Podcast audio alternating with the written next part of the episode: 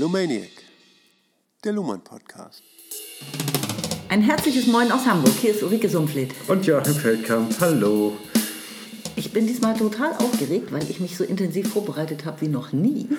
Jetzt in die Challenge gehe und äh, auch hoffe, dass du mir das erklären kannst, Joachim, was ich nicht verstanden habe. Oha. Das ist allerdings eher zum Ende des äh, Abschnitts. Also ich würde mal sagen, äh, rechtstheoretisch geht es heute richtig ans Eingemachte, denn äh, wir genau. werden über den Begriff der Rechtsgeltung sprechen und das ist ja, wie soll man sagen, so ein, etwas, was man jetzt so normalerweise nicht kennt, sondern nur als Jurist. Ne? Und Luhmann arbeitet sich gründlich daran ab an früheren Theorien, was die für Schwierigkeiten hatten, Rechtsgeltung ja. zu erklären. Ja. Und ja, ich habe gemerkt, das hat mich echt in den Schlaf verfolgt und ich hab, musste so viel nachschlagen wie noch nie, weil ich natürlich nicht Jura studiert habe. Ja. Und etliche Persönlichkeiten äh, erstmal überhaupt grundsätzlich ein bisschen nachlesen, was die überhaupt äh, für Theorien aufgestellt haben. Mhm. Und ich äh, bin äußerst fasziniert von diesem unglaublichen Kapitel. Am, am Ende was faszinierend, ne? Ja, total faszinierend, wirklich. Also wir sind ja immer noch in dem Abschnitt äh, operative Geschlossenheit. Das wird hier in diesem Abschnitt nicht mehr erwähnt, sozusagen. Nicht? Also nicht, das wird nicht, nicht vorausgesetzt, ne? ja. dass man sozusagen weiß, dass es in dieses äh, Themenspektrum hineingehört. Genau. Ne? Aber man kann das ruhig nochmal erwähnen, glaube ich, am Anfang, ja. dass wir überhaupt noch unter dieser Überschrift im Moment das äh, Recht untersuchen und diesen genau. Begriff. Bevor wir aber äh, richtig voll einsteigen, denke ich mal, sollten wir darauf hinweisen, dass wir auch eine total interessante Auseinandersetzung außerhalb des Podcasts mit Hannah Arendt gehabt haben. Und über Hannah Arendt. Über Han Leider Hannah Arendt. Ja. Ne? ja, ja, natürlich. Also wir haben uns mit Hannah Arendt beschäftigt, wollte ich sagen. Mit der Banalität des Bösen und ja. dem Eichmann-Prozess. Dem Eichmann-Prozess und, und dieser Vorlesung, die sie über das Böse äh, äh, geschrieben hat. Ne? Und ich glaube, das müssen wir nochmal als einen Podcast produzieren, wenn wir uns da wirklich durchgearbeitet haben. Ne, dann machen wir da eine schöne Folge zu. Kann man sich jetzt schon mal drauf freuen. Genau, aber nur, wenn wir das Ganze in die Gegenwart transportieren. Das ist nämlich mein wichtigstes Anliegen. In die Gegenwart ja. und in den Kontext von Luhmann hinein transportieren. Ansonsten macht es an dieser Stelle keinen kein Sinn. Also wir wollen das schon im Zusammenhang mit Luhmann sehen. Ja. Ne? das Böse der Gesellschaft. ja. ja ne? Also was kann man daraus auf jeden Fall lernen ja. aus der Geschichte ja. für die heutige Zeit im politisch-rechtlichen Spektrum. Ja. Stimmt, aber jetzt sind wir erstmal wieder bei Le Mans und ähm, fangen einen, diesen sauberen, schönen achten Abschnitt an, Seite 98 im Buch Das Recht der Gesellschaft. Und ich glaube, wir werden ihn ungefähr Hälfteln und voraussichtlich ungefähr sieben Seiten heute schaffen. Ja. Ne? Die ganzen 13 Seiten schaffen wir nie im Leben. ja. Let's start, würde ich sagen. Let's start irgendwie. Wer möchte vorlesen? Ich bitte um Handzeichen. Also es melden sich hier so viele Leute gerade. schnipp, schnipp. Ich fange an. Ja? Gut, gerne. Rechtsgeltung. Ebenso wie andere Funktionssysteme verfügt auch das Rechtssystem über ein Symbol, das die Einheit des Systems im Wechsel seiner Operationen erzeugt. Im Unterschied zu Reflexionstheorien, auf die wir in Kapitel 11 ausführlich eingehen werden, handelt es sich bei einem solchen Symbol nicht um eine Beschreibung des Systems, sondern um eine operative Funktion. Das Symbol leistet also nicht eine Verknüpfung von Beobachtungen, sondern eine Verknüpfung von Operationen. Obwohl natürlich alle Operationen im System beobachtet und beschrieben werden können und somit auch das Systemsymbol selbst. Die operative Symbolisierung setzt tiefer an als die Beobachtungen. Sie ist für den Fortgang von Operation zu Operation, also für das Herstellen von rekursiven Bezügen und für das Finden von Anschlussoperationen unentbehrlich, was immer dann ein Beobachter daran zu unterscheiden und zu bezeichnen vermag. Den Begriff Symbol wählen wir deshalb, weil es darum geht, in der Verschiedenheit der Operation die Einheit des Systems zu wahren und zu reproduzieren. Dies leistet im Rechtssystem das Symbol der Rechtsgeltung. Wir werden, wo keine Missverständnisse zu erwarten sind, abgekürzt von Geltung sprechen. Erster Absatz, Ende. Also ich kann durchaus nachvollziehen, wenn sich erstmal alle völlig abgehängt fühlen und genauso wie ich mich gefühlt habe, als ich das das erste Mal gelesen habe und dachte, oha, jetzt geht's äh, ran an, den, äh, an die Theorie. Ne? Und herausstechend aus diesem Kapitel. Meine, also ich habe aber die Lösung gefunden irgendwie und wie gesagt, irgendwie, ne, das lässt sich sehr schlüssig erklären, was das Rechtsgeltung ein Symbol sein soll. Mhm. Das ist die, äh, die Frage. Rechtsgeltung ist ein Symbol, das die Einheit des Systems repräsentiert. Ja. Was ist ein Symbol? stellt sich natürlich erstmal die Frage, oder wie ist ein Symbol, als äh, welche Form, also der Begriff muss ja eine Form haben, um etwas zu begreifen. Ne? Und was, was ist das für eine Form? Ein ne? Symbol enthält doch das, was es bezeichnet, selbst in sich, oder? Das ist richtig.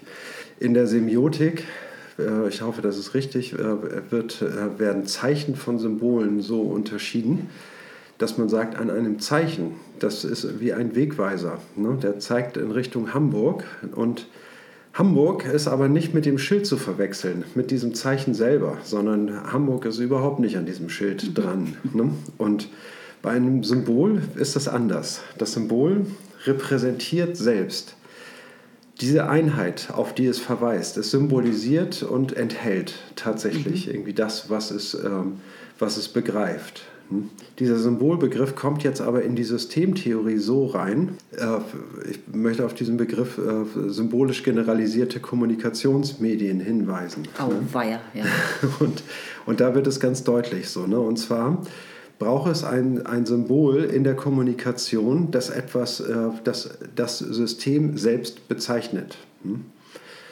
wenn wir jetzt an die Psychologie denken oder an, an psychische Systeme, ne, an die bewussten Operationen psychischer Systeme und äh, ihre Verbalisierung, also das muss ja noch in Kommunikation, damit wir darüber reden können, über psychische Systeme muss es ja noch in Kommunikation verwandelt werden. Ne? Und das, das Symbol des psychischen Systems, das die, seine Einheit repräsentiert in der Kommunikation, ist das Ich. Mhm. Ne? Das heißt also, eine, äh, eine, ähm, es, ist ein, es wird operiert, dieses Ich in Sätzen. Ja. Ich habe gesehen, ich habe äh, das und das gedacht, ich habe äh, heute Nacht dieses und jenes geträumt. Na, dann ist, haben wir Ob Objekte verschiedener Art, aber dieses Ich repräsentiert immer das psychische System selber.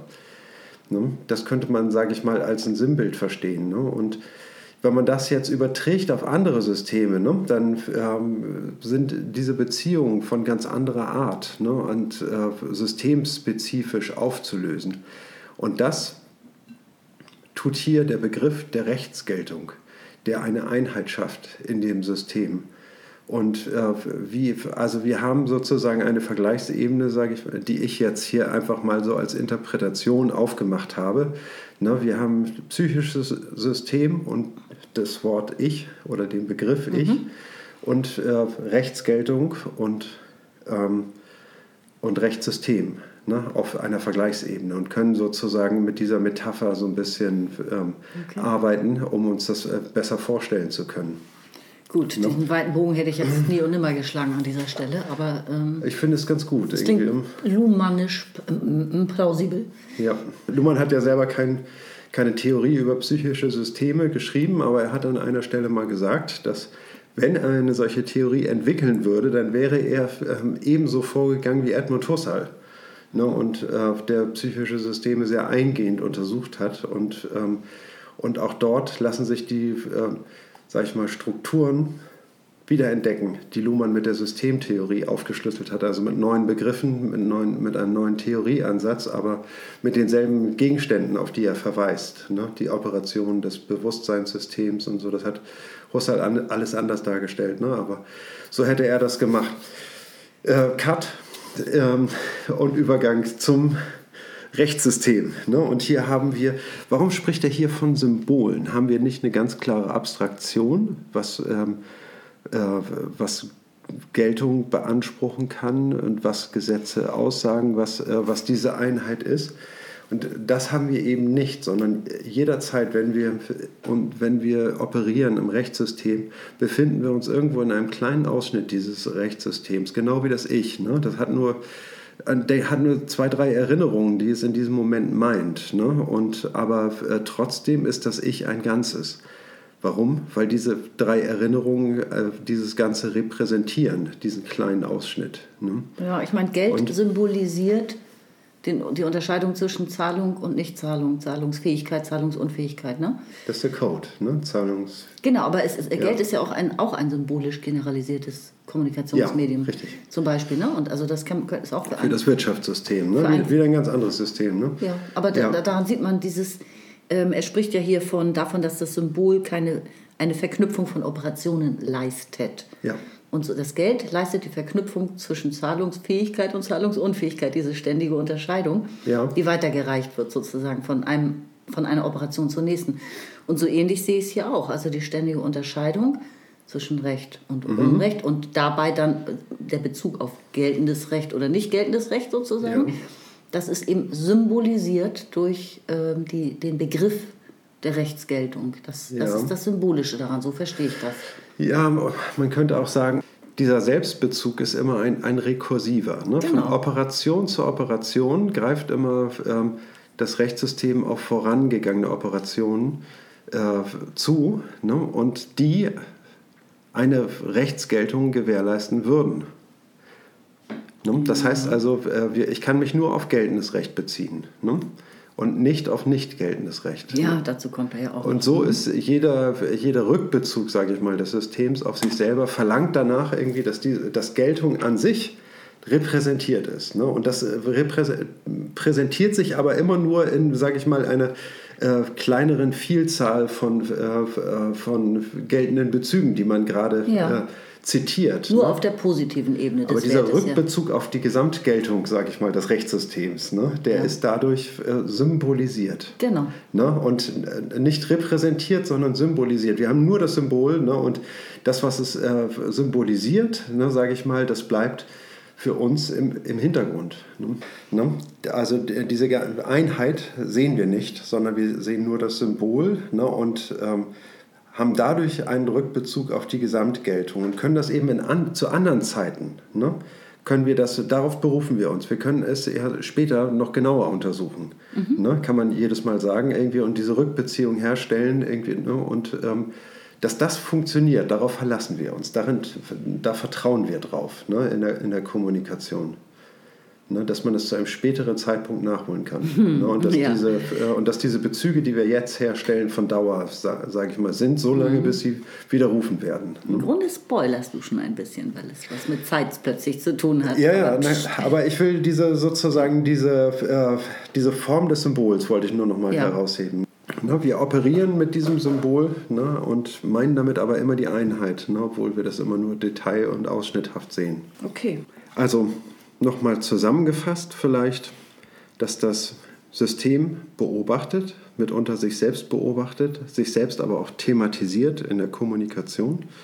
Und äh, das tut es immer dann, wenn es von, von äh, wenn es, sag ich mal, Rechtsgeltung äh, in Anschlag bringt ne? und damit sozusagen die ganze Wirkung irgendwie des Rechts zum Ausdruck bringt, durch die. Geltung. Mhm. Genau. Dann lese ich den nächsten Absatz vor, auf Seite 98 unten. Ebenso wie Geld ist auch Geltung ein Symbol ohne intrinsischen Wert. Also Geld einmal das Zahlungsmittel und Geltung ne, als Rechtssymbol. Na, und mhm. beides ist ohne intrinsischen Wert. Es verweist in keiner Weise auf die Qualität eines Gesetzes, eines rechtskräftigen Urteils oder Vertrages. Es entzieht sich jeder qualitativen Gewichtung, die zu einem besser oder schlechter der Geltung führen müsste. Auch eine Verordnung der Kommission der Europäischen Gemeinschaft in Brüssel zur dritten Änderung der Verordnung derselben Kommission über zulässige Verfahren zur Feststellung des Geschlechts von privat gehaltenen Reptilien könnte gelten oder nicht gelten, auch wenn unklar ist, ob es Anwendungsfälle für diese Verordnung überhaupt gibt und ob im Zoo gehaltene Reptilien unter die Verordnung fallen oder nicht.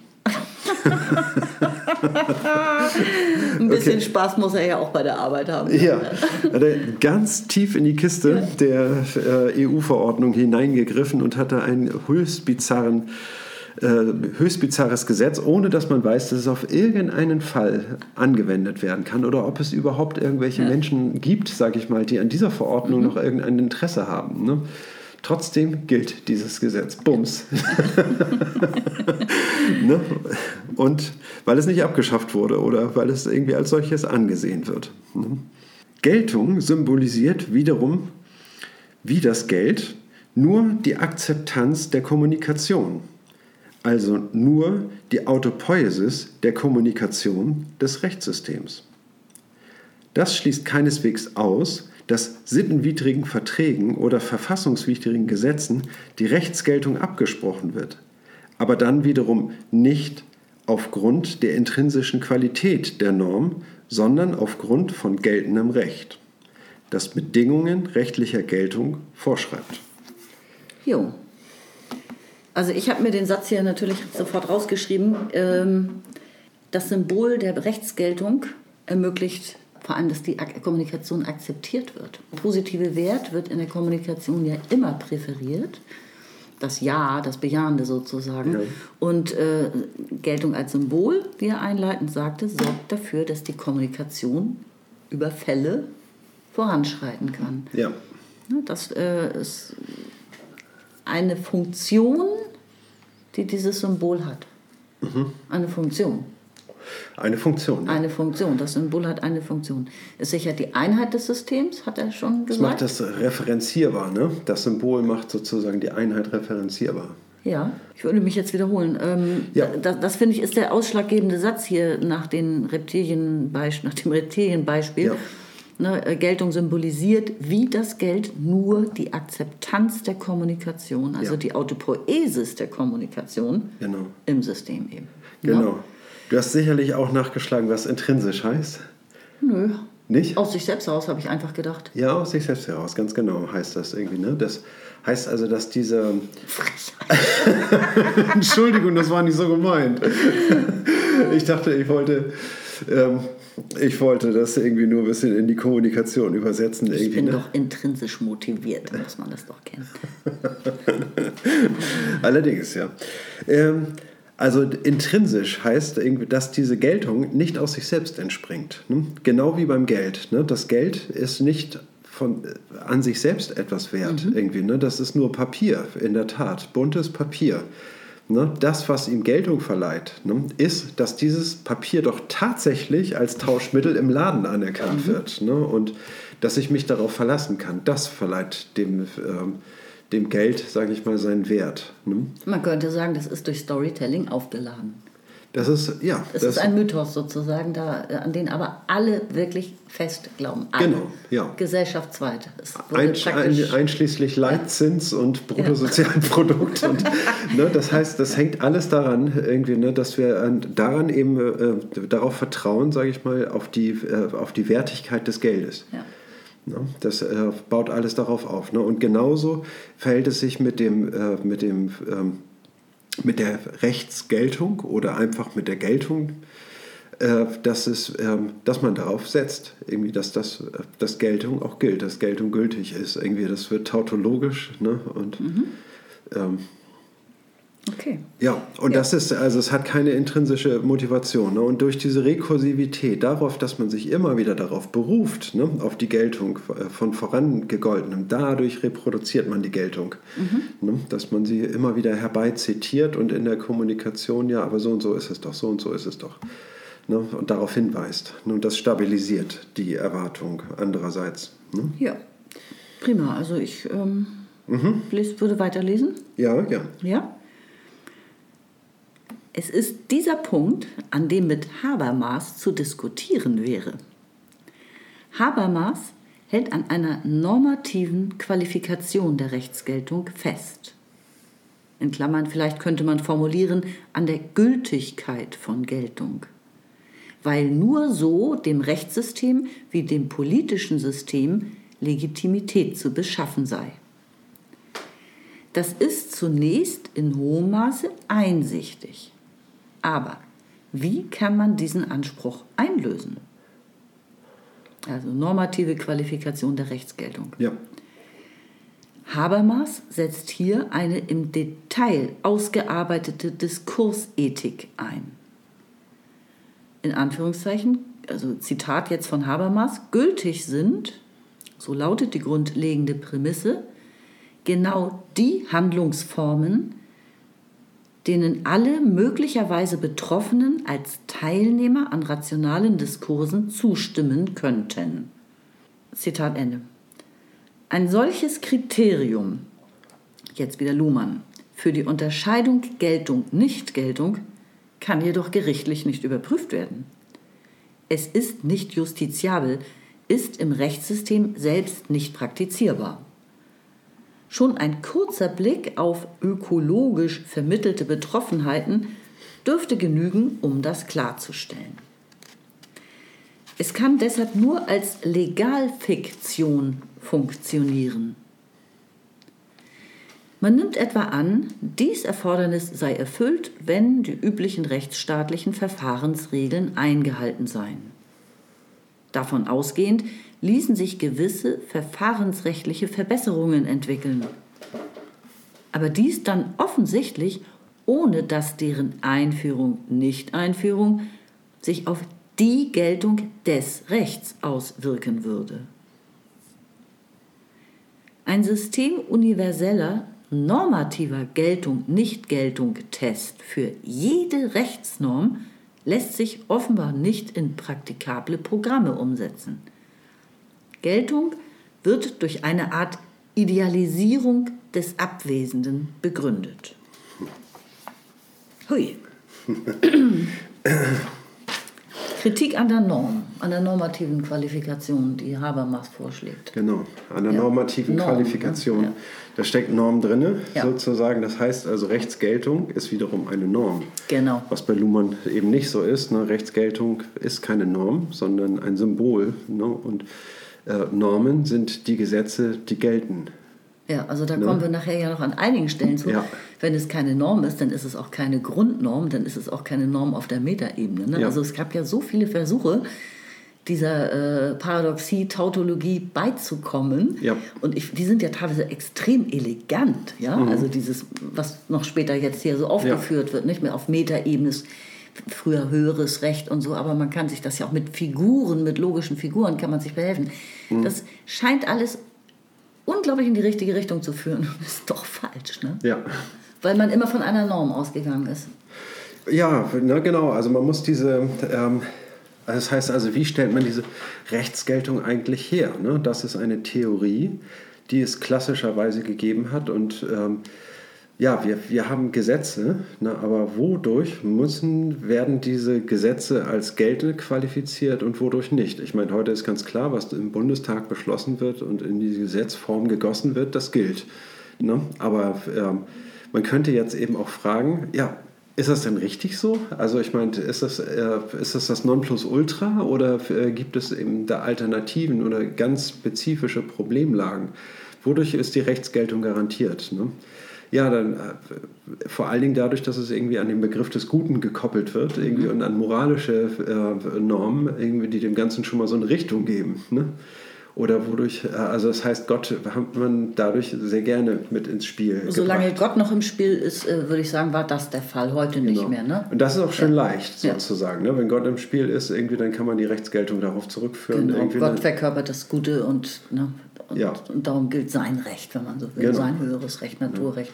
Geht ja. in, die gleich, in dieselbe Richtung. Ne? Genau, nur heute kann man in, äh, in keinem rechtlichen Diskurs mehr äh, Gott als Argument einführen oder in Argumente einbeziehen. Ne? Und das geht überhaupt nicht, sondern man muss es anders machen. Ne? Und das heißt also, und wie hat man es dann gemacht? Ne? Und ja, was, was hat da die Moderne, sage ich mal, hervorgebracht, um ähm, um diesen Wechsel, sage ich mal, der, äh, der Geltung. Ne?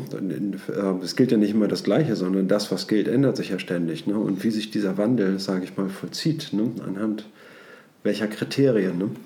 Und der Vorschlag von Habermas, den er in der Diskursethik machte, ich bin leider kein Habermas-Kenner, sondern kann nur versuchen, das ähm, mit meinen spärlichen Kenntnissen mir ein bisschen zu ergründen. Auf jeden Fall hat, sind in der Diskursethik, ähm, ich zitiere nochmal, was Luhmann zitiert, gültig sind, so lautet die grundlegende Prämisse, genau die Handlungsformen, denen alle möglicherweise Betroffenen als Teilnehmern, als Teilnehmer an rationalen Diskursen zustimmen könnten. Oh, ja. Gültig ist, hm. ne, was eine ähm, ähm, eine Zahl von Teilnehmern als Konsens anerkennt. Ja. Ne? Und was, äh, aber dieser, äh, diese Zahl, ja, das heißt also, äh, von, von wem spricht er da? Von den, äh, von den Betroffenen, die durch, äh, durch Gesetze Betroffenen sind. Und was eine Gemeinschaft dieser Betroffenen, mhm. sage ich mal, beschließen würde, ne, die sind natürlich wechselseitig äh, mit verschiedenen Perspektiven betroffen. So, ne? Das muss aufgelöst werden. Ja. Ne? Und das heißt also, und dann braucht man äh, ja vielleicht nochmal den kategorischen Imperativ von Kant mhm. ne, und äh, sagt irgendwie, also was muss vernünftigerweise irgendwie daraus geschlossen werden und was ist zustimmungsfähig. Ne? Und die Zustimmung ist das, was die, äh, zu bestimmten Vorschlägen, ne, das ist das, was die Rechtsgeltung ausmacht. Hm. Ja, aber äh, das kann es nicht sein. Ne? Nee, das äh, kann man vor allen Dingen nicht beobachten, ne? sondern das ist, äh, also das ist völlig unpraktikabel, diese Formulierung, ne? weil man ja diese ähm, empirisch diese Bestätigung niemals einholen kann. Mhm. Ne? Dafür ist ja das Rechtssystem viel zu dynamisch. Ne? Volksabstimmung. Ne? Worauf läuft es hinaus? Also, dass man sich irgendwie spekulativ und fiktiv irgendwie mit einer Situation auseinandersetzt irgendwie und das ja, wie soll man sagen, so im Sinne, die Partei hat immer recht, irgendwie, ne, überlegt sich irgendwie, was der, äh, was der Arbeiter wohl dazu sagen würde. Ja, so, also ne? die Oder, Rechtswissenschaftler ne? eben, ne, sie sehen mhm. sich als dann sozusagen als Stellvertreter alle an in diesem Moment, weil sie ja Spezialisten sind. Ja. Ne? Und es, es, sind im Grunde simulierte und noch nicht mal geführte, sondern nur gedachte Diskurse. Es sind ne? gedachte, ne? simulierte ja. Diskurse. Ne? Gedachte, eine, eine, simulierte Diskurse, ja. Ja, es gibt übrigens eine Schrift von Ulrike ja. irgendwie, ne? die heißt Simulierte Diskurse. Mhm. Wen es interessiert äh, über Pressefreiheit. Und äh, also ja, kann man sich runterladen im Internet, muss man nur eingeben, simulierte Diskurse. Ja, aber vor allem ist Habermas ja eben immer noch bei dem Begriff der Norm. Ne? Das ist, glaube ich, auch noch mit eins der, einer der entscheidenden Begriffe hier in diesem ganzen Abschnitt zum, zum Thema Rechtsgeltung. Ne? Ja. Sollten wir die ganze Zeit im Auge halten. Ne? Das ist keine Norm, also darauf läuft es auch hinaus. Ja. Ne? Und ähm, man hat sich aber jahrhundertelang eigentlich äh, damit abgemüht, darin eine Norm sehen zu wollen und diese Norm jetzt erklären zu müssen. Ja. Ne? Also ja. diese Paradoxie. Wie kann man erklären, dass das Recht gilt, außer indem man sagt, es gilt? Ne? Also ja. wo, wo wird das hergeleitet, wenn, wenn nicht von Gott und wenn nicht aus der Natur? Ne? Also, ja. dann, also wohl aus dem Rechtssystem.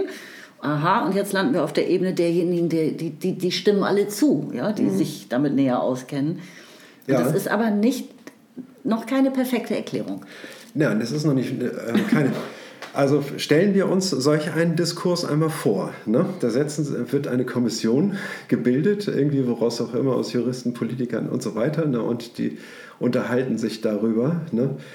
Ähm, so, was jetzt die Erwartungen der Betroffenen sind ne? und was die ähm, äh, und was sozusagen dann nach einem rationalen Diskurs, der von der Vernunft geleitet mhm. wird, ne, als, als gültig anerkannt wird. Ne?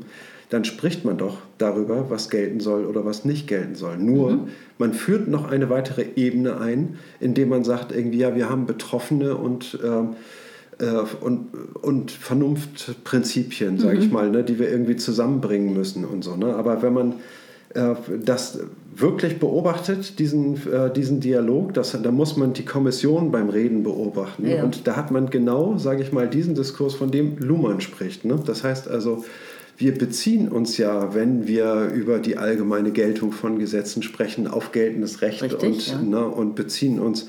Das ist ja das Entscheidende, der, der Rückbezug. Ne? Und das Moralische, sage ich mal, das ist ja nur, wenn die äh, Rechtsbezüge nicht mehr ausreichen, ne? dass man äh, dann das einbringt irgendwie. Und das wird man in solchen Auseinandersetzungen über das, was Geltung ist, irgendwie ne, ähm, äh, vollziehen müssen. Ne? Also das heißt, Luhmann kann eben ganz einfach dadurch zeigen, ähm, dass diese Kommunikation ja tatsächlich so stattfindet, auch äh, ganz im Sinne von Habermas. Diese Kommunikation mhm. findet statt, irgendwie nur Habermas hat eine seltsame Son äh, Mittelebene noch dazwischen, ja. ne, die sich eben äh, auf etwas bezieht, was nicht beobachtbar ist ne, und deswegen schwer verifizierbar mhm. ist. Ne? Ja, er, er, Luhmann arbeitet sich ja hier auch an mehreren Rechtstheoretikern ab, die eher auf dem richtigen Pfad schon waren, in die richtige Richtung gingen. Also da kommen, werden ja gleich noch ein paar andere genannt, ja. aber halt entscheidende Aspekte noch, noch nicht gesehen haben, ja. die seine Theorie nun sieht. Ja? ja. Ich würde gerne noch einmal kurz das kleine Fußnötchen zu Habermas vorlesen, oh weil die immer so lustig sind, die, die Menschen. manchmal sind sie sehr lustig, sind, manchmal sind sie auch furztrocken. Da stehen nur, nur drei Zahlen. er schreibt hier in Fußnote 114, Habermas generalisiert im Grunde nur die alte liberale Regel, dass jeder seine Freiheit nutzen, nutzen könne, in Klammern Geltung in Anspruch nehmen könne, soweit dies anderen nicht schade, in Klammern Betroffene nicht mit vernünftigen Gründen widersprechen könnten. Aber es fällt schwer, sich unter heutigen Bedingungen, Stichworte Demokratie, Verteilungsstaat, ökologische Betroffenheiten, auch nur einen Fall vorzustellen, in dem diese Regel anwendbar wäre. Mhm. Ne? Ja. Ach, er formuliert sehr scharf teilweise. Sehr scharf, ne? ja. Also ist auch nicht so eine, also ich meine, äh, das ist nur eine rhetorische, ähm, ja. wie soll man sagen? Untermalung nochmal, ne? Untermalung, ja. ne? Aber es ist jetzt nicht irgendwie, also er erkennt das natürlich an, irgendwie die theoretischen Leistungen von Habermas. Na klar. Ne? Und ähm, äh, und stellt Alternativen. Ne? Also ich meine, er stößt sich von Habermas ab, sage ich mal, und macht Differenzen mhm. ne? und stellt irgendwie, nutzt ihn sozusagen, weil es eben auch eine äh, äh, fundierte Theorie ist, ne? um eine neue äh, Ebene, sage ich mal, auch zu gewinnen. Mhm. Ne? Ja, die Idealisierung der Abwesenden, sagt das nochmal, ne? fasst er das am Ende dieses Absatzes zusammen. Geltung wird durch eine Art Idealisierung der Abwesenden begründet. Ja. ja ja. durch eine Idealisierung der Abwesenden. Ne? Das mhm. heißt also der. Das ist der simulierte Diskurs sozusagen. Ja, der Arbeiter, der Arbeiter im Arbeiter- und Bauernstaat irgendwie. Was meint ihr eigentlich mit Arbeiter? Genau, jetzt. ne? mit dieser Idealisierung arbeitet man da. Ne? Und ja, ich bin, glaube ich, dran mit Lesen. Ne? Jo. Seite 100. Oh, Seite 100. Ein kleines Jubiläum.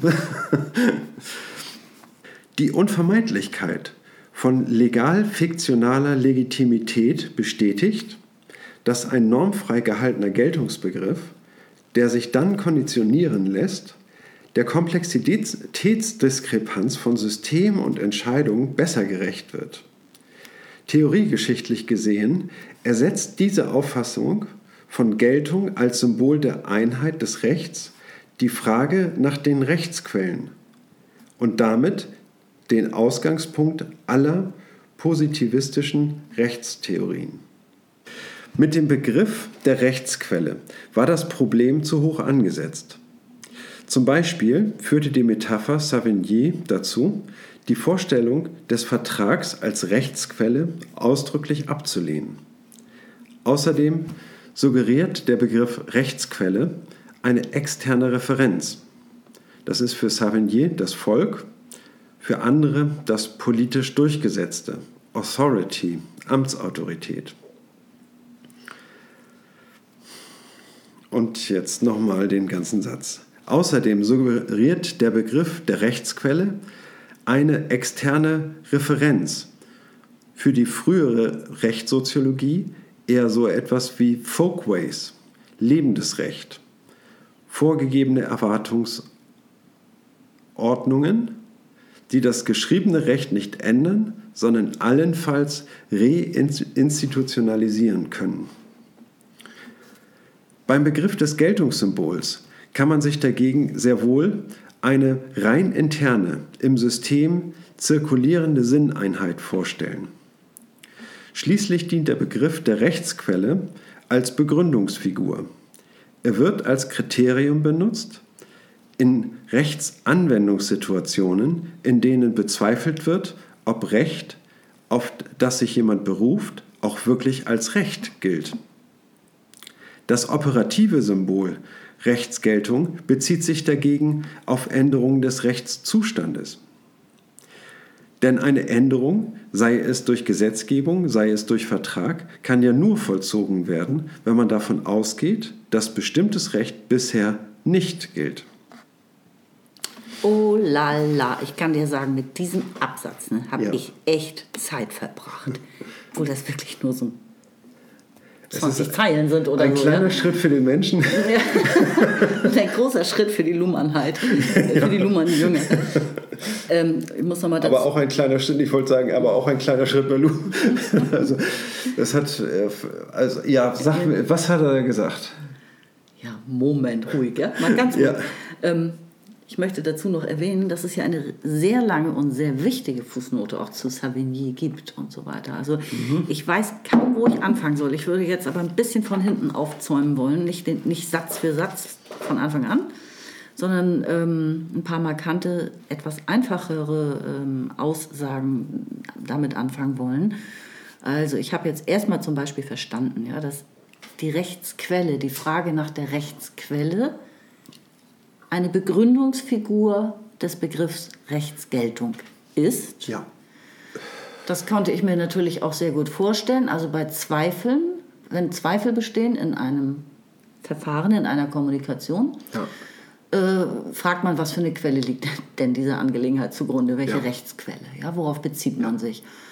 Und diese Frage ist im Laufe der Jahrhunderte, der, ich weiß nicht, in welcher Zeit das geschehen ist, irgendwann ersetzt worden durch, auf welches geltende Recht beziehst du dich. Ja? ja. Das äh, kann, kann man sich erstmal schon mal sehr gut vorstellen, finde ich. Dann finde ich einen ganz wichtigen Hinweis, darf ich noch? Ja, ja? ich ähm, ja. wollte eine rhetorische Frage stellen, wie, ja, was für Beispiele man dafür nennen kann, was, was Rechtsquellen zum Beispiel sein können. Also hier wird von einem Vertrag gesprochen, ne? dass eine mögliche Rechtsquelle ist, die Savigny aber ablehnt. Genau, das ne? ist Was für Rechtsquellen gibt es noch? Warum gilt das Recht und worauf beruft ja. sich dieses Recht, um, um Geltung zu erlangen? Anordnung des Königs. Zum Beispiel. Ne? Oder Gewohnheitsrecht. Oder Gewohnheitsrecht. Oder ja. Erlass durch den und den, also immer ja. irgendwelche Herrschenden ja. in der jeweiligen Zeit. Genau, aber auch die, ähm, ja, die Menschenrechte sind, äh, sind dann ja wohl auch eine Rechtsquelle. Ja, aber die Menschenrechte gab es natürlich zu Savignys Zeiten noch so nicht. Nee, ich meine, ich wollte sagen, die Menschenrechte leiten sich, sage ich mal, aus der Ethik äh, ab. Ne? Das heißt, aus den Anforderungen, was ist ein menschgerechtes so, Leben? Worauf es zurückgeht, ja. ja die Frage zurück in den Grund jedenfalls. Also ja. ja. Ne? Also woher kommen diese Anschauungen, woher kommt die Anschauung, die äh, vertretene Ansicht, dass etwas jetzt gilt? Ja. Ne? Das ist die Frage nach der Rechtsquelle. Also genau. die man in den Medien ja genauso stellt. Sozusagen die Frage nach der Quelle, wer hat das ausge woher kommt diese Aussage? Lässt sich das äh, im Journalismus sagt man ja, jede Quelle soll dreimal möglichst bestätigt werden, so, ja. ne, so, so eine Faustregel, äh, ja. muss man so. Also die, das bei Zweifeln ist diese Rechts ja, ein guter Bezug Rechtsquelle. Ne? Mit, den, äh, mit den journalistischen äh, Prinzipien, sage ich mal. Ja, ne? das ist eine ja Ähnlichkeit. Auch, ja. ja, sind auch der Wahrheit verpflichtet, wie das Recht auch ne? und die Wissenschaft auch. Genau, und also eine Rechtsquelle kann eben auch ein Vertrag sein. Das wissen wir natürlich aus heutiger Perspektive, weiß das jeder. Ne? Vertragsrecht, mhm. Tarifrecht, äh, Arbeitsrecht, äh, ne? so. Und damals, und darüber äh, bin ich ein bisschen auch ins Stolpern äh, gekommen, dieser Savigny, Friedrich Karl von Savigny, äh, der sehr viel geschaffen hat für, für die deutsche Rechtstheorie, ähm, hat nun diese Frage nach der, ob ein Vertrag eine Rechtsquelle sein könnte, ausdrücklich abgelehnt. Darüber bin ich total gestolpert. Mhm. Ähm, und da geht Luhmann dann eben in der Fußnote nochmal ausführlich drauf ein und sagt, er hätte selber einen Hinweis nochmal erhalten auf das römische Recht, äh, das bereits das römische Recht Vertragsrecht kannte, Lex Contractus. Ein anderes Beispiel führt er noch an, bereits im 17. Jahrhundert, also ungefähr nochmal 100 Jahre bevor der Savigny gelebt hat, ähm, war es schon eine Auffassung, wo, ähm, wie heißt das auf Französisch hier, les conventions tiennent lieu des lois, das heißt so viel wie Konventionen ersetzen Gesetze. Also da, ja. wo keine juristische Regel vorliegt, ja. geht man dann auf Konventionen zurück, auf Traditionen, auf wie man es ja. bisher gehandhabt hat und so weiter. Ne? Und ähm, mich wundert das jetzt, ich habe es nicht ganz verstanden, wieso ein Gelehrter wie Savigny das nicht anerkennen konnte mit dem Vertragsrecht. Das ist für mich total widersprüchlich. Also ich habe... Äh, habe ihn so, würde ihn so einschätzen, nach dem, was ich mir über ihn angelesen habe, dass äh, das eigentlich gar nicht seine Auffassung gewesen sein könnte. Ich ver ver verstehe ja, ich ehrlich gesagt. Also ich glaube, seine Sorge ist dabei gewesen, dass er äh, dass man durch Verträge, sage ich mal, Gesetze aushebeln könnte, sozusagen etwas anderes zur Geltung bringt als das, äh, als das was äh, wahrhaft Geltung beanspruchen kann. Mhm. Ne, und dass das seine, für ihn möglicherweise eine Entstellung ist oder so hatte ich mir das erklärt. Ich habe mir mal überlegt, er hat eigentlich ziemlich genau zur Zeit der Restauration gelebt. Das heißt, äh, napoleonische, äh, Napoleon ist in die Flucht geschlagen worden und der Wiener Kongress hat versucht eigentlich, dass dieses Ancien Regime wiederherzustellen, nämlich ja. die alten feudalen Zustände mhm. mitsamt dem Rechtssystem. Damals gab es geheimes Inquisitionsgericht. Mhm. Ja? und solche Sachen. Und er war Aristokrat. Mhm. Und er hat mitten in dieser Zeit hat er eigentlich sein gesamtes Berufsleben verbracht, ungefähr 45 Jahre sozusagen. Und ähm, er soll aber, also er war konservativ, aber er soll ähm, gegen, diese, gegen das Naturrecht gewesen sein und gegen die Wiederherstellung äh, der, dieser ständischen Ordnung. Mhm. Also stelle ich mir eigentlich eine ziemlich schillernde Figur vor, die ähm, sehr exponiert ist in der Gesellschaft, selbst Aristokrat ist und trotzdem ähm, ja wirklich intrinsisch motiviert wohl gewesen ist, äh, herauszufinden, ja was das, das Wahre und das Gute und äh, Rechtsgeltung ja. sind und so weiter. Und ich denke, ja. er hat viel geleistet, habe ich mir so zusammengereimt von dem, was ich gesurft habe. Er hat unter anderem den Professorenstand sehr aufgewertet, also sehr auf ja. Wissenschaft gesetzt. Das finde ich auch toll. Ja. Da haben wir ihm wohl einiges zu verdanken.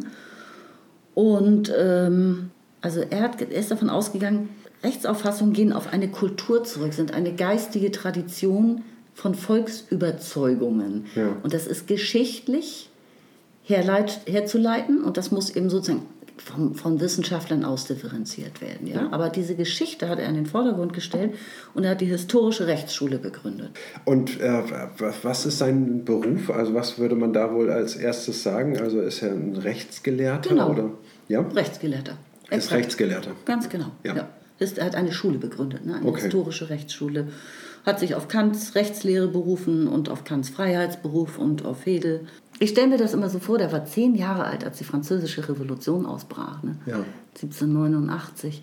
Und dann kam eben die Restauration und in dieser eher ja rückwärtsgewandten Zeit hat er dann eben als Rechtsgelehrter ja. gelebt. Ne? Das, ich glaube, also wenn das ein Historiker ist, dann muss man das, über, um einen Historiker zu verstehen, vielleicht ja. eben auch mal erwähnen. Ne? Ja, in was für einer Zeit er, er hat so eine sehr hat. privilegierte Situation gehabt, als ich nehme mal an, dass er als Adliger auch Vermögen hatte und ähm, nehme ich auch stark an ne, und damit seine seine eigenen Projekte finanziert hat und ähm, und da viel gemacht hat. Aber letztlich ist er jemand, der so von ganz außen kommt und äh, der überhaupt nicht aus der betroffenen Perspektive ja. ne, an die Sache rangeht. Irgendwie, ne? Und das ist eben sehr wichtig, ne, dass man äh, bei der Klärung von Rechtsfragen irgendwie aus der betroffenen Perspektive herangeht. Ne? Und das tut er jedenfalls nicht mit Leib und Seele, ne, weil er aus seinem adligen Stand kommt.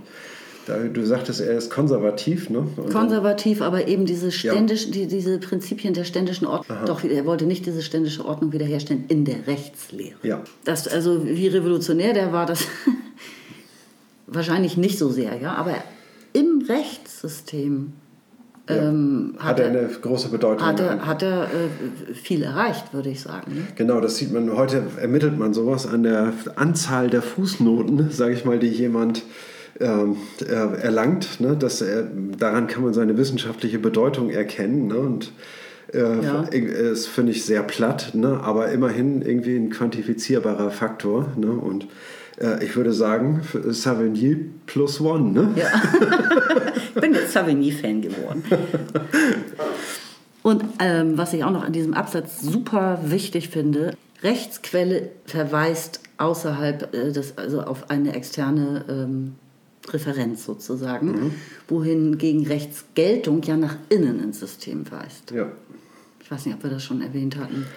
Das deutet, es steckt hier in so einem Nebensatz bei Luhmann noch. Mal, ja, ne? ja, das genau. Also wann genau stellt sich die Frage nach der Rechtsgeltung? Ne? Dann eben genau, wenn es um die Frage geht, ob etwas gelten soll oder nicht. Ne? Und wenn es mit, äh, mit dem Code in Berührung kommt. Aber ich glaube, da greife ich jetzt auch schon voraus. Ne? Möglicherweise, ja.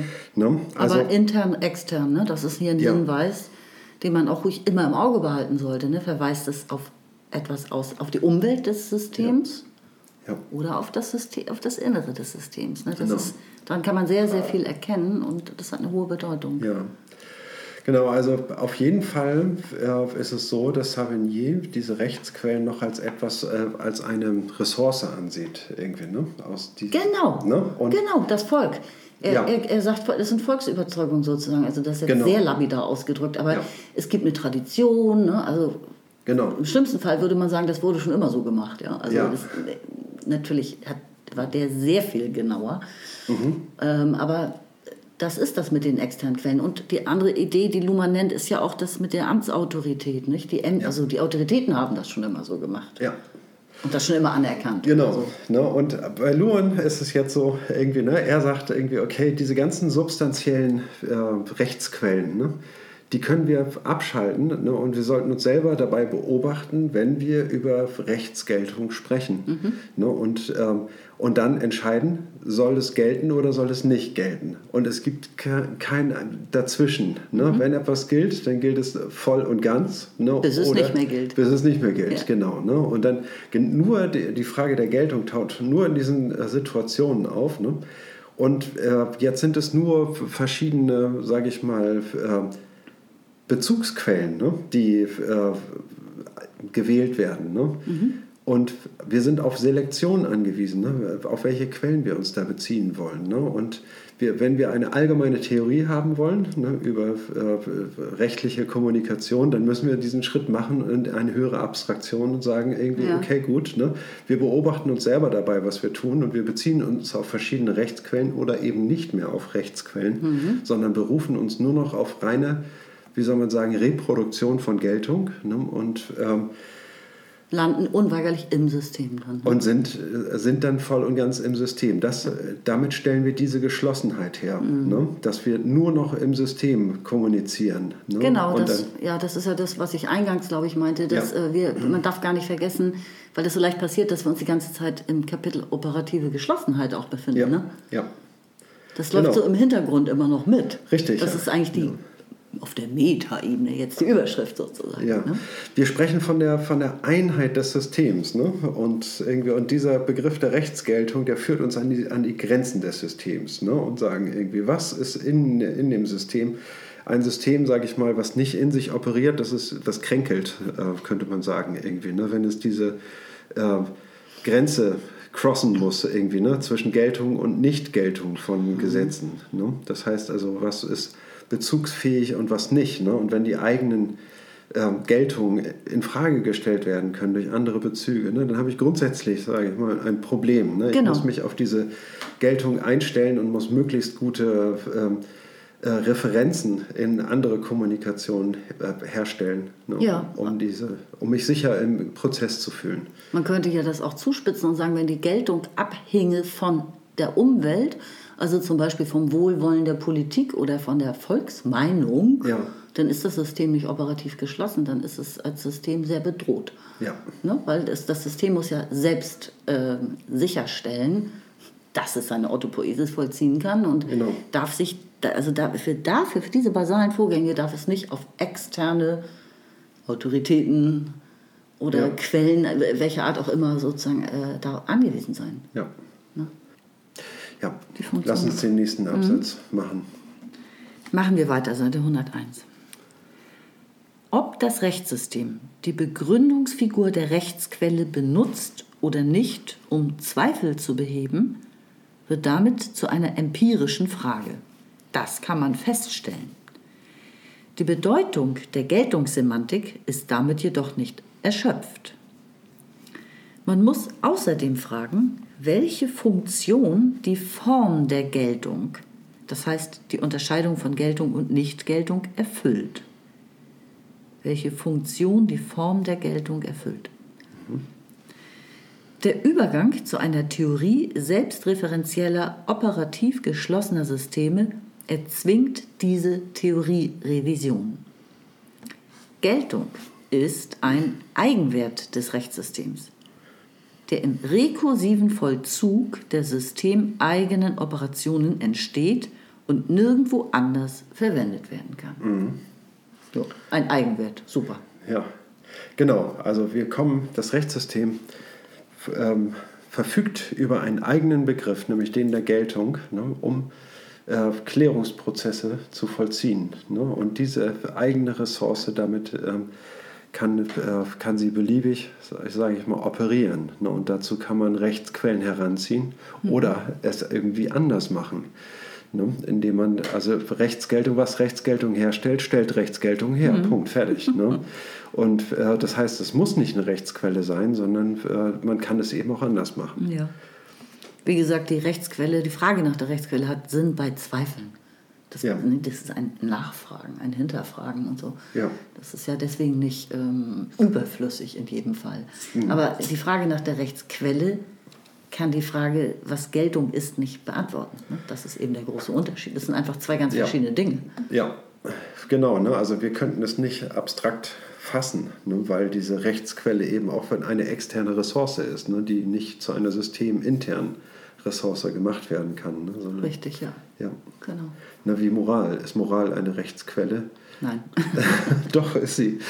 naja, die kantianische. Nein, man muss, man muss das sozusagen, also den Bezug auf Rechtsquellen, irgendwie, ne, den lässt Luhmann ja durchaus offen. Ne? Aber er sagt eben, äh, ob wir sie benutzen oder nicht, davon ist das System nicht abhängig, sondern wie das System ja. seine Geltung definiert, ne, ist dem System ja selbst überlassen. Ja, okay. Und jetzt nochmal deine Frage nach der Moral. Also was nochmal? Ob die Moral eine Rechtsquelle ist. Ne? Und, ähm, und ja, das ist sie. Die Moral ist eine Rechtsquelle. Ne? Und, aber es ist eben die Frage, wann dürfen wir darauf Bezug nehmen, wann nicht. Irgendwie wann ist, entspricht man damit den Erwartungen in der rechtlichen Kommunikation, wann nicht. Na gut, also jetzt sind ja. wir wirklich bei Hannah Arendt gelandet ne? und dem Eichmann-Prozess. Ne? Ja, natürlich. Da das, hat, hat die Frage nach der Moral natürlich also eine, genau. eine, eine zu geringe Rolle leider gespielt im Prozess. Genau. Ne? Richtig, ne? da ähm. ist die Frage nämlich, ähm, äh, sie sagt ja, irgendwie in diesem Gerichtsprozess ne, haben die bestehenden Gesetze diesen Fall schlicht und ergreifend nicht vorgesehen. Ne? Das, was wir dort, äh, äh, Nationalsozialismus, diese Mordmaschine, die errichtet wurde und der fünf Millionen Menschen zum Opfer gefallen sind und, äh, und diese ähm, dieses Verbrechen ist juristisch nicht vorgesehen. Dafür, wir müssen sozusagen eine neue, ähm, äh, neue Überlegungen treffen, irgendwie, ne? Ein, um Gesetze, sage ich mal, Worte wiederzufinden, um, diesen, äh, um das beurteilbar zu machen. So, ne? Und das hat man versäumt, sage ich mal, in, den, in dem Eichmann-Prozess. Ne? Und das beklagt sie. Ne? Mhm.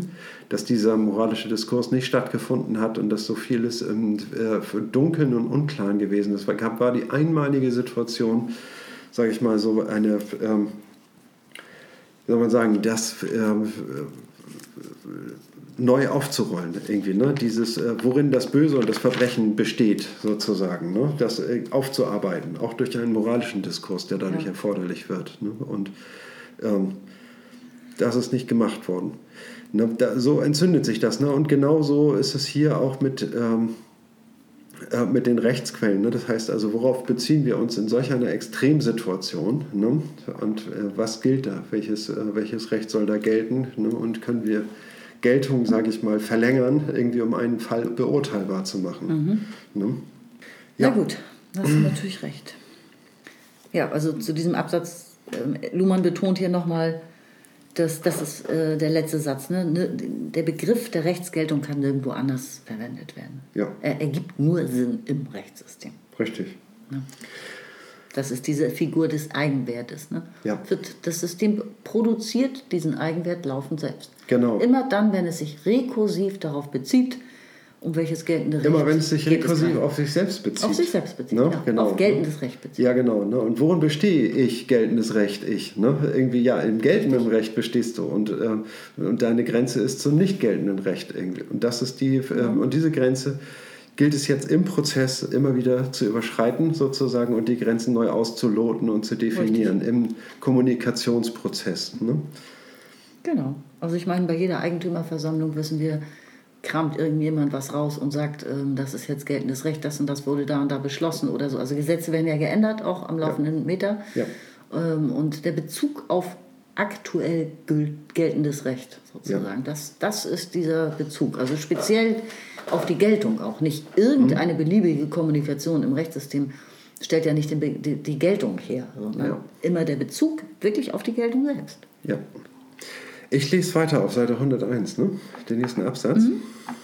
Auch wenn der Begriff der Rechtsquelle von Juristen noch gebraucht wird, in der Rechtstheorie ist er seit langem abgelöst worden durch Figuren, die man als Paradoxieauflösung oder Tautologieentfaltung mit Externalisierungstendenz bezeichnen könnte.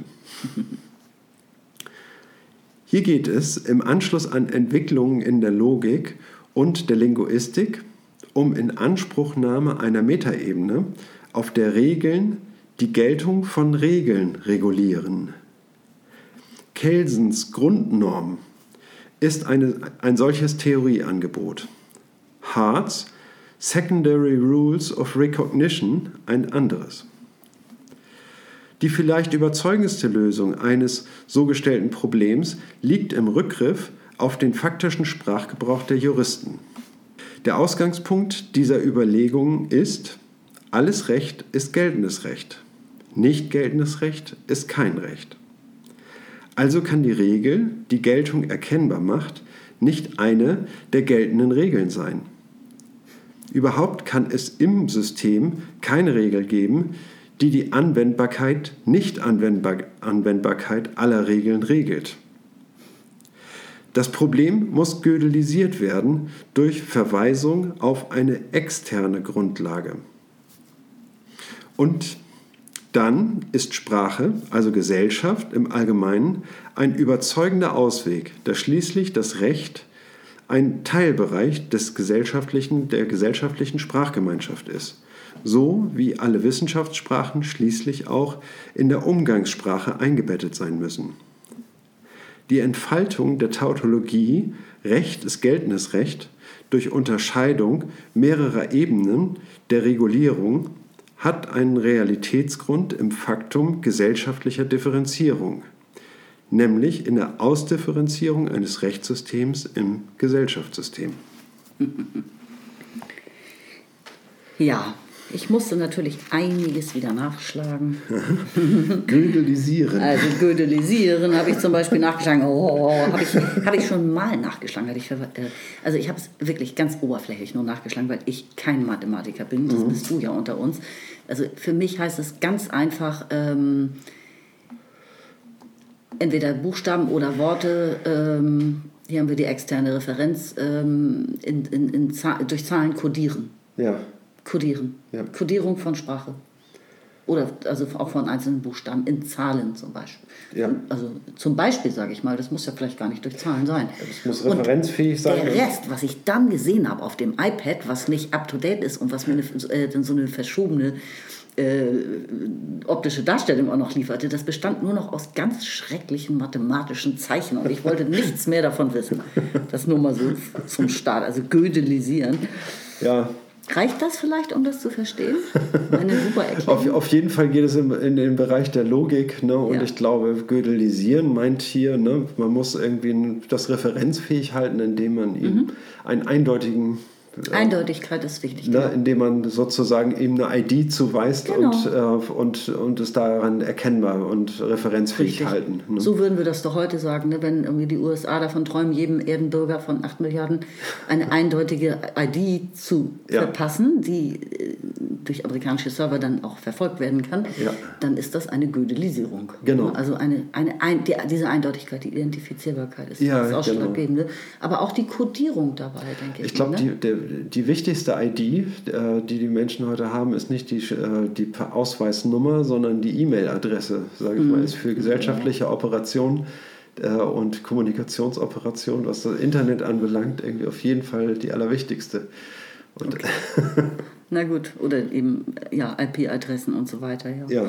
Auf jeden Fall, also Externalisierung ist halt ein sehr wichtiger Begriff. Es geht immer wieder darum, dass bisherige Theoretiker eben diesen Begriff der Geltung durch Verweise auf ex etwas Externes äh, ja. versucht haben zu erklären. Und dann gab es hier zwei Herren, der Herr äh, Kelsen ist ein Österreicher und der H.L.A. Hart ist ein Brite, glaube ich. Mhm. Ähm, die haben das schon weit gebracht, wenn ich das mal so flapsig ausdrücken darf. die haben diese äh, Ebene der Beobachtung dritter Ordnung schon erkannt und da eingebracht. Also ähm, haben aber eben durch letzten Endes dieses entscheidende, diesen, diesen entscheidenden, ähm, diese entscheidende Kurve nicht bekommen sozusagen, mhm. ähm, weil sie äh, immer noch von Normen ausgegangen sind und in die Umwelt verweisen. Ja? Mhm. Also bei Kelsen, jetzt muss ich mal meine Aufzeichnung nochmal gucken, der hat nämlich bis 1973 ähm, gelebt, also ja. das ist ja noch nicht so lange her.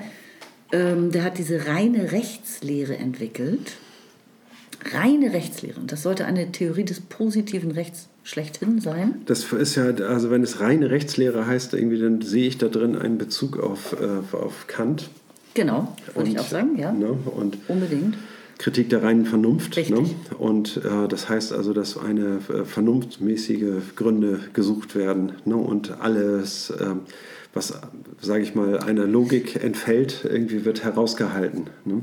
Ja, und vor allem wird alles herausgehalten, was äh, aus, das fand ich sehr geil ausgedrückt, alles herausgehalten, was aus Soziologie, Religion und Psychologie beigemengt ist. Genau.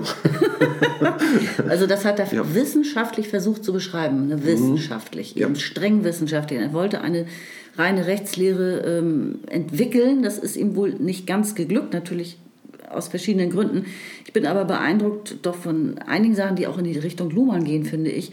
Also er hat durchaus zwischen Normen und Fakten zum Beispiel differenziert. Ja. Ne? Die Fakten hat er das Sein genannt mhm. und die Normen das Sollen. Ja. Ne? Also sehr ja. richtig und, und super, finde ich. Ja. Er hat anhand von real existierenden äh, der real existierenden Sprache und der Sätze, Sätze jetzt so in Anführungszeichen von Juristen, mhm. seine Theorie versucht aufzustellen. Das ja. geht ja auch stark in Luhmanns Richtung. Ja. Ne? Ja. Die reale Kommunikation als Grundlage zu nehmen. Genau. Und da eben dieses Beigemengte rauszufiltern. Ne? Also das sind schon äh, tolle Leistungen, finde ich. Und er hat auch die neukantianische These vertreten, dass natürlich Normen nicht aus Fakten ableitbar sind und auch nicht umgekehrt. Ne? Etwas, was ist, kann nicht sein sollen und umgekehrt. Ja. Ne? Etwas, was sein soll, kann nicht sein. Ja. Ne? Also ähm, super. Es darf nicht sein, was nicht sein soll. Ne? Nee, oder wie war das noch mit dieser Spruch? Ja, naja, das ist ja. Es soll nicht sein, was nicht sein darf. Das ist eher so die Propagandaerklärung, ne? warum die Menschen das nicht wahrhaben wollen, wenn es Propaganda gibt. Ja.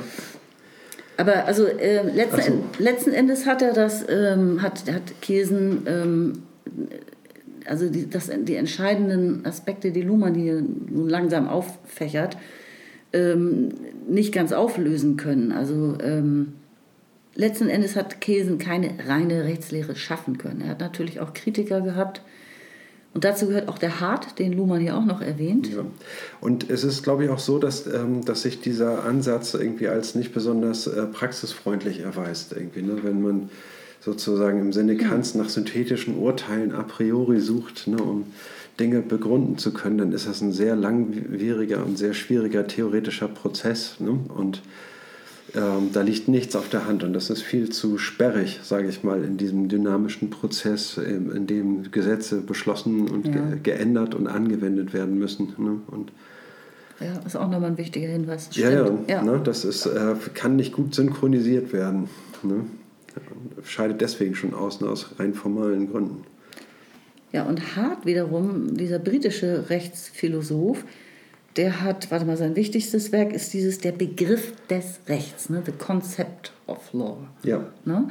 Ähm, der hat dann auch mit dieser, was Luhmann hier andeutet, es gibt Regeln, die regulieren die Geltung von Regeln. Ja, ja? Also ja. er hat Primary und Secondary Rules. Ja ähm, auseinanderklamüstert, wie der Norddeutsche sagen würde. Mhm. Ähm, und äh, gesagt, es gibt primäre Regeln, das sind die, die, die faktisch, die wir beobachten können, die gelten schon. Ja. Und dann gibt es Secondary äh, Rules. Ähm, und da ist, hat er eben den, den, den Sprung nicht geschafft da verweist er fast wieder in sowas wie Naturrecht zurück. Der sagt nämlich, es gibt sowas Höheres, wieder was höher gelagertes. Ja. Ein, eine Art überpositivistisches Recht. Genau. Das würde dann nämlich regeln, wie Regeln zu regulieren sind. So. Und da dreht man sich im Kreis. Da dreht man sich ja? im Kreis, genau. Also wenn man das wirklich sagt, irgendwie, okay, die meinen es ja gut ne, und wollen irgendwie, dass wichtige Sachen, die ihnen ganz wichtig sind, für e immer und ewig gelten sollen. Und dann schreiben sie ein Gesetz, irgendwie, dass die Geltung in einer Verfassung, in einem Obergesetz festschreibt. Ne? Aber damit gerät das äh, positive Recht mit sich selbst in Widerspruch, mhm. weil es sich selber verbietet, sage ich mal, positiv zu sein ne? und vom Menschen gemacht, ja, ne? sondern richtig, vom ja. Übermenschen ist ja. es dann gemacht.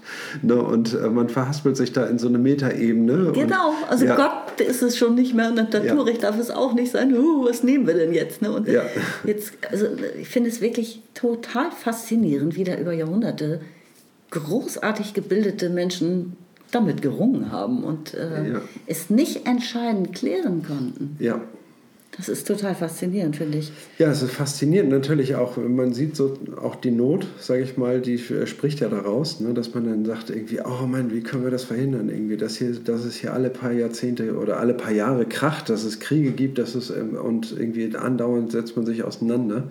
Ne, wie können wir da mehr Ruhe reinkriegen so ne? Und ähm, darum wird ja hart gerungen. So, ne? Und das sind dann, also daraus spricht, sage ich mal, eine, gerungen, ja. daraus spricht eine ja. gewisse Not. Ne? Ja. Und dann, äh, aber das ist auf jeden Fall keine Lösung, indem man sagt, also indem man Rechtsgeltung zu einer Norm macht. Ne? Weil dann entzieht man die Geltung, sage ich mal, dem, dem Zugriff irgendwie für das System. Ne? Und ähm, dann wird irgendwas Komisches anderes daraus. Ja. Und ich frage mich immer, ob man sich selbst auch so dermaßen im Wege steht bei der, beim Versuch, irgendetwas zu erkennen, weil man solche Schritte nicht schafft. Ne? Ja. Weil man dermaßen sozusagen mhm. die Scheuklappen vor Augen hat. Oder ja. so. Das ist doch es, gibt, es gibt Menschen, also ich habe einige Menschen kennengelernt, irgendwie denen würde ich, äh, das ist nicht bös gemeint, aber äh, sagen, irgendwie, die sind dogmatisch beschränkt, ne? die sich mhm. wirklich äh, voll auf, eine, auf die Geltung, sage ich mal, von bestimmten ähm, lebensgrundsätzlichen mhm. Haltungen beziehen, ne? dass sie ähm, ähm, dass man mit ihnen einfach nicht mehr reden kann. Ne? Und weil sie äh, so eine, an so eine Perspektive mhm. sich äh, festkrallen. Ne? Und so ähnlich ist es mit der, mit der Rechtsgeltung auch so. Ne? Das kann man eigentlich nicht äh, forcieren, sondern es ist ein Prozess. Und ähm, wenn man versucht, diesen Prozess, sage ich mal, festzuhalten, dann verformt man ihn, aber er läuft auf jeden Fall weiter. Ne? Mhm. Ne? Und ein wunderbares Beispiel dafür mal wieder, dass äh, die Gesellschaft nur durch Kommunikation ganz langsam evoluieren kann. Ne? Und mhm. dass jede Revolution ja bedeuten würde, dass die gesamte Kommunikation auch äh, revolutioniert werden müsste. Haha. Ja. Ja. Das ist schlichtweg unmöglich, weil sie durch die gesamte Gesellschaft durchgeschleift werden muss. Ja, diese Strukturen ähm, schleifen sich durch wirklich bis ins letzte Glied ne? und ja.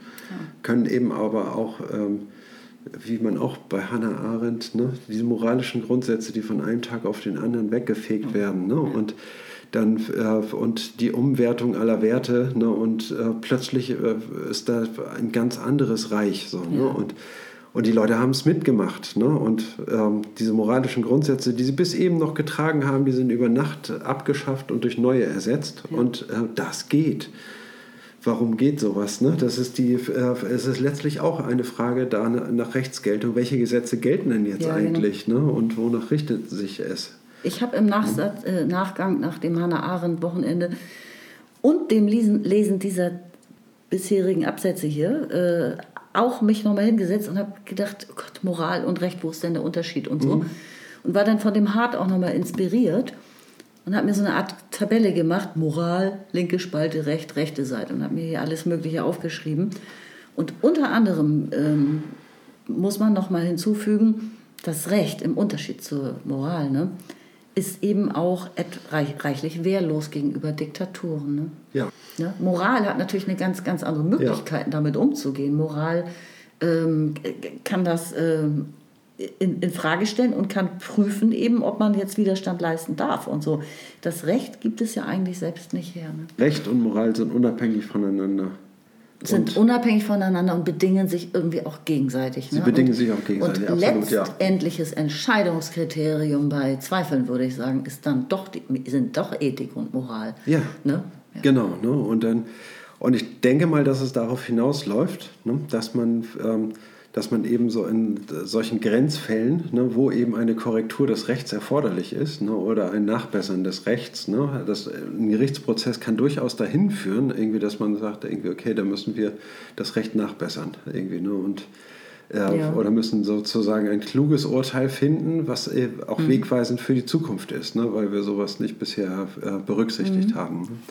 Und ähm, dann werden, wird, äh, sage ich mal, so eine Rechtsquelle, ne, was gebietet denn äh, die Moral?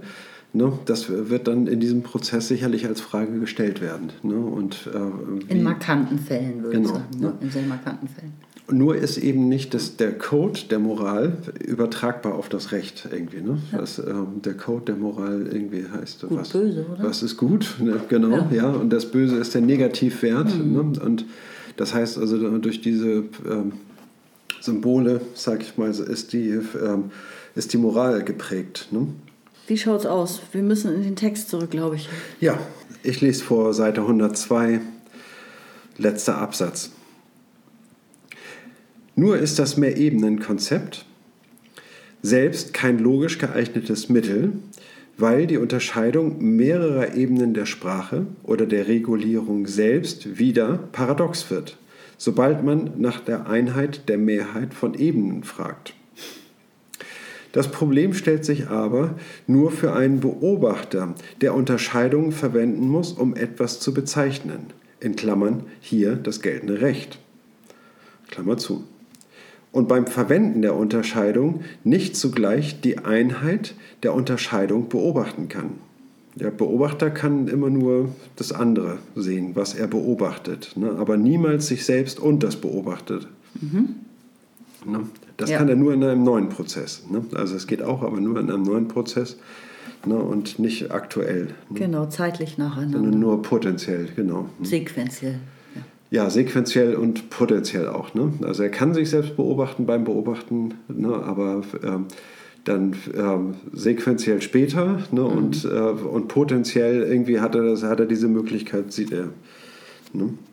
Wir verlagern das Problem deshalb auf die operative Ebene und sehen im Symbol der Rechtsgeltung nur den Vollzug des Übergangs von einem Rechtszustand auf einen anderen, also nur die Einheit der Differenz eines vorher und nachher geltenden Rechtszustands. Äh, wir verlagern das Problem auf die operative Ebene.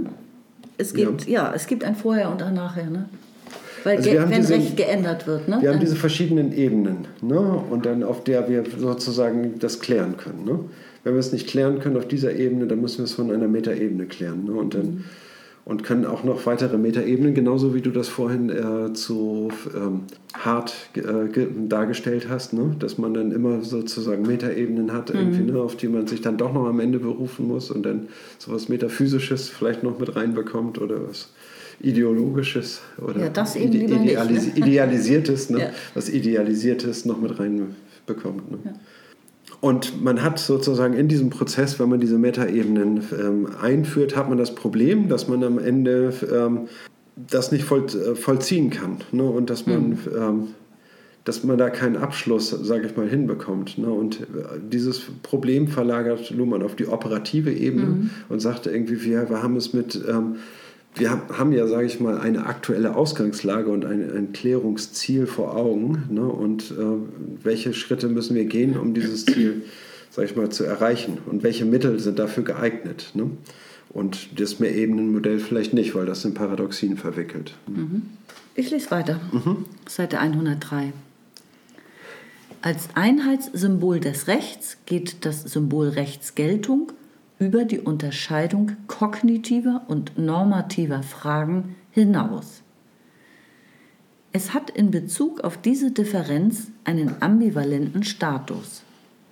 Geltung in diesem Verständnis ist keine Bedingung a priori der Erkenntnis, in Klammern, obwohl es ohne Geltung den Gegenstand der Rechtserkenntnis das Recht nicht geben würde.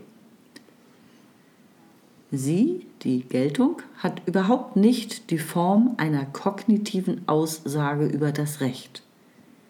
Sie ist auch nicht das Ergebnis der Wirkung einer externen Ursache, eines transzendenten, transzendentalen oder immanent autoritativen staatlichen Geltungsgrundes.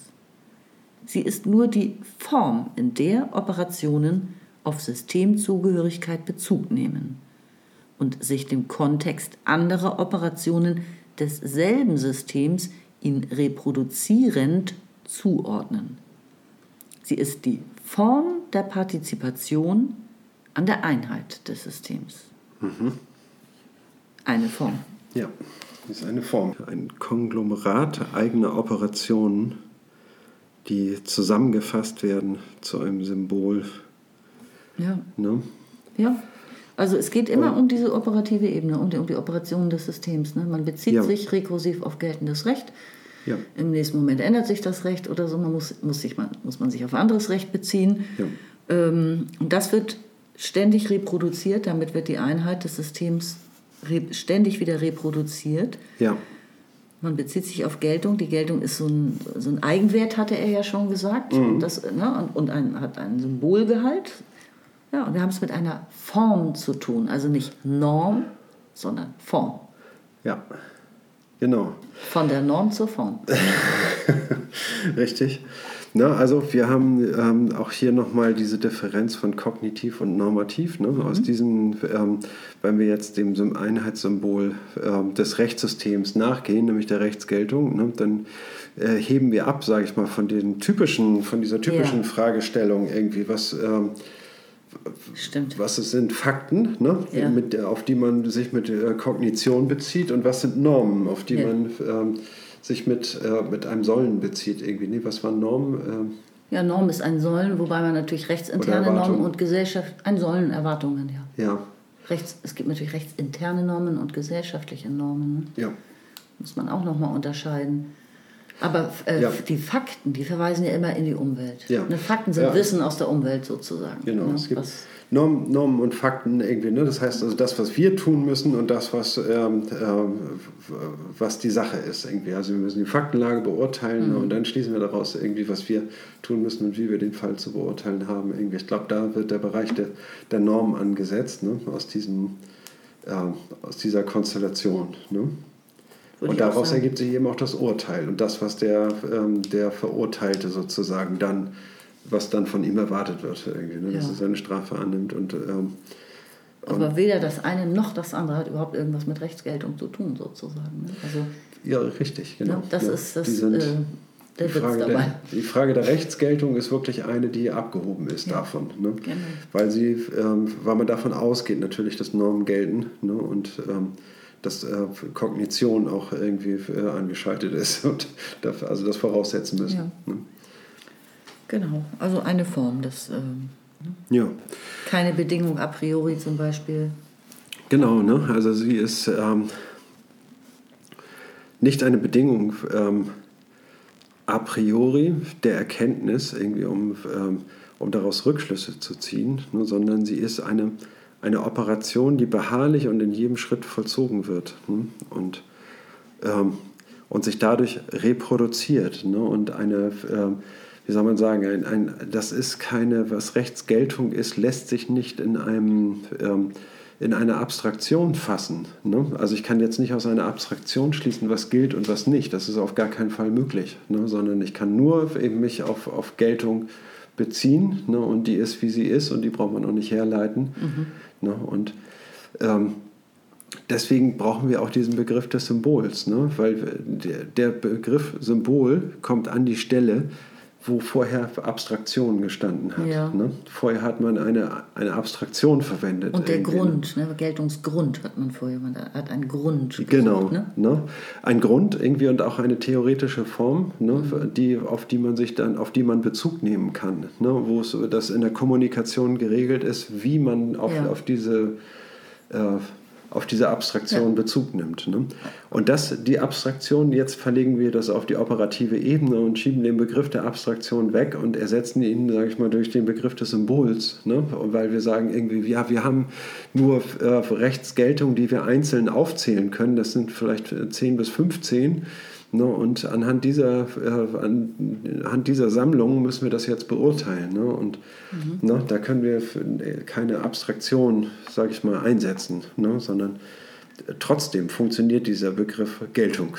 Ne? Ja, Ja, ich habe gerade das witzige Bild eines, ähm, es gibt auch den Begriff Elevator Pitch, ne? Mhm. dass man so in einer ganz kurzen Fahrstuhlfahrt etwas erklärend darstellen, ja. äh, schwärmerisch am besten, äh, mhm. visionär und äh, enthusiastisch vorstellen kann. Und da habe ich gerade mir vorgestellt, ein, als es früher keine Fahrstühle gab, ein, so ein Paternoster Pitch sozusagen. man musste sozusagen früher ja auch in einem Paternoster Pitch theoretisch erklären könnt, sozusagen, warum was Rechtsgeltung ist. Ja? Zumindest wenn man vielleicht Vorsitzender eines, was auch immer, ja. Gerichtes war oder so. Und ähm, ja, man hat immer nach einem Geltungsgrund gesucht. Mhm. Und da dachte ich, vielleicht kannst du, da können wir kur wirklich kurz, vielleicht nochmal ganz kurz abklappern, man hat diese externe Ursache, diesen Geltungsgrund gesucht mit transzendenten, transzendentalen und immanent autoritativen staatlichen Erklärungen. Ne? Also ja, ja. Das staatliche, das autoritative muss man, glaube ich, nicht erklären. Ja. Aber nochmal ganz kurz, transzendent und transzendental dein, dein Paternoster-Pitch, wenn du willst? Oder, oder ich pitche? Ja, also erstmal dieses Wort Paternoster, das finde ich ganz wunderbar, ne? weil das heißt ja übersetzt, das könnte man ja als Latein verstehen ne? und das heißt ja so viel wie Vater unser. Ne? Und, Stimmt. Ne? Und das, oh, das, darüber habe ich wieder noch nicht nachgedacht. Das ist so witzig irgendwie, ne? weil die Menschen dann entweder hochfahren gen Himmel und die anderen fahren runter gen Hölle, ne? wenn man so davor steht Stimmt. und sich das anguckt. Das ist Schönes Bild, ja. Ja. Ne? ja. Und ja, die Geltungsgründe von eins jetzt. Ähm, ja. was, was kann man, aber nur schnell darf es gehen. Transzendent ist durch. Ja, das ist ganz einfach. Transzendent irgendwie, das ist das äh, äh metaphysisch irgendwie sich auf der, äh, eine äh, auf die übergeordnete Welt beziehend. Ne? Das heißt also das, was die Wirklichkeit, ähm, was das Wesen der Wirklichkeit als solcher, das Sein ja. und das Wesen. Ne? Das auf ist, göttliche Weltordnung zurückgehen. Ne? Das auf eine, genau, ne? auf eine, nicht unbedingt auf eine göttliche, auf eine metaphysische. Okay. Also es gibt die Physis und die Metaphysis mhm. ne? und diese Metaphysis ist wiederum nicht physisch. Und, ähm, und ist der geistige Überbau dieser Welt sozusagen. Ne? Also die Gedanken Gottes irgendwie bei, bei der Erschaffung der Welt nachzuvollziehen, das ist, dann macht man einen transzendenten Bezug. Okay. Ne? Und transzendental. Ja, der ne? Paternoster ne? rauscht jetzt wieder nach unten. Jetzt ja? rauscht der Paternoster nach ja. unten und zwar ganz tief bis auf den Grund. ja. Und zwar ist das ähm, durch den methodischen Zweifel von Descartes irgendwie, ne, der in, durch diesen Zweifel alles durchzieht und bis in den Grund hinuntersinkt und dann auf dieses Cogito ergo sum kommt. Mhm. Findet den Grund der Erkenntnis im Subjekt.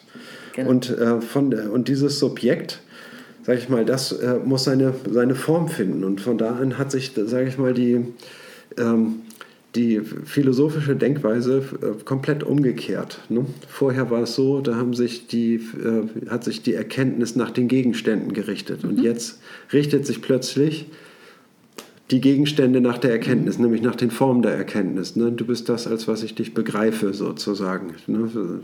sagt das Subjekt dem mhm. Wesen. Ne? Und, ähm, ja, super. und das, damit begründet man quasi, könnte man eine neue Metaphysik begründen und die Metaphysik in ein neues Zeitalter überführen, aber man könnte eben auch weitere Schlüsse noch daraus ziehen. Ne? Und ähm, ähm, dass eben das Transzendentalsubjekt irgendwie in eine, äh, wie soll man sagen, in eine Form bringen, mhm. ne, die evidente Erkenntnis äh, ermöglicht. Ne? Ja, prima. Ja. Paternoster angekommen. also ähm, ja, im, im, Schnelldurchlauf fand ich das nochmal ja. ganz ähm, angenehm. Genau. Ne, das, äh, ich weiß nicht, ob das jetzt, äh, wie viele Stöcke das Haus gehabt hat. Ja, das waren schon ein paar, aber, waren nicht, das schon? aber nicht sehr viele. Das hast du schon ziemlich flott gemacht, finde ich. man kann ja ein paar Runden drehen. Ja, genau. Wobei man ja eigentlich früher auch mal dachte, man würde sich oben den Kopf stoßen. Ne? Ja, dass man über Kopf, ne, nicht, ja, dass das Ding sich umdreht, ja. sondern dass man über Kopf dann wieder runterfährt. So davor hat man, glaube ich, Angst, wenn man Paternoster fährt. Na gut, das war transzendental und transzendent. Jetzt geht es weiter auf 103 ja. äh, unten. Ebenso wenig ist Geltung eine Norm, auch keine Grundnorm, auch keine Metanorm. Es handelt sich nicht um eine Erwartung, die für den Enttäuschungsfall entworfen ist und gegen ihn geschützt werden soll. Das, was im Rechtssystem gilt, soll nicht gelten. Es gilt oder eben nicht. Aber dieses Sollen, das ist, können wir rauslassen und damit ist es auch keine Norm mehr. Mhm. Daher kann das Rechtssystem das, was gilt, ändern, ohne gegen eigene Normen zu verstoßen. Jedenfalls wird die Rechtsänderung nicht durch den Geltungsanspruch des Rechts schon blockiert, sondern allenfalls durch Verfahrensnormen, die regeln und dadurch einschränken, wie Rechtsgeltung erzeugt, das heißt Recht geändert werden kann.